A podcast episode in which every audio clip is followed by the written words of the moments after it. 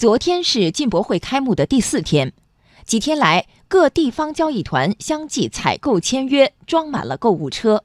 央广记者刘飞报道。进口博览会期间，湖南分团的湖南浩通供应链有限公司向巴西的食品企业买了鸡肉制品。该公司总经理焕琼介绍，他们之间达成了一千万美金的肉类采购意向。他那些鸡副产品啊，那边不吃的，我们这边都吃，所以这个就有很大的这个空间的不。同时，我们也自己采购一部分的这种产品，那直接面对我们的 B 端做 B to B 的采购服务。据了解，单一场湖南巴西商品采购对接会，就有十多家湖南企业和巴西方面达成意向合作。山东企业也收获颇丰，在进博会第二天时，就有二十多个项目进行了集中签约。山东重工和白俄罗斯别拉斯集团探讨从发动机到主机的双向全面合作。白俄罗斯别拉斯集团总经理彼得拜尔哈姆奇克。我们主要的方向是为我们的矿用机械进行动力总成的配套。我们将为我们的一百三十吨、二百二十吨和二百五十吨的矿用汽车进行整体装配。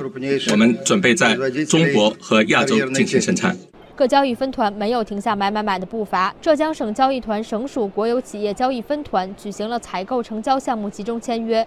浙江多家省属国企在农产品、食品等领域签订了十个合作项目。浙江省国资委党委书记表示，浙江国有企业进一步加快对外开放合作步伐，有效承接进口博览会溢出效应，聚焦我省推进自由贸易试验区建设，打造“一带一路”枢纽等。围绕补齐产业短板，补强产业链条引进来，加大对先进技术、先进设备、重要资源的采购力度。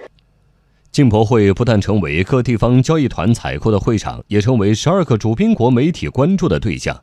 机遇、创新和决心成为这些国家媒体关注的关键词。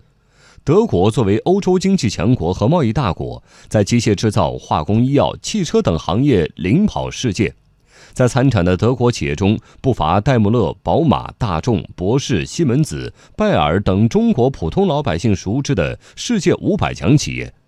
德国之声发表文章，中国在巨型进博会上许诺进一步开放中提到，首届进博会上，中国以开放经济强国形象亮相。进博会展现了中国支持全球自由贸易的愿望。俄新社网站在刊文中提到。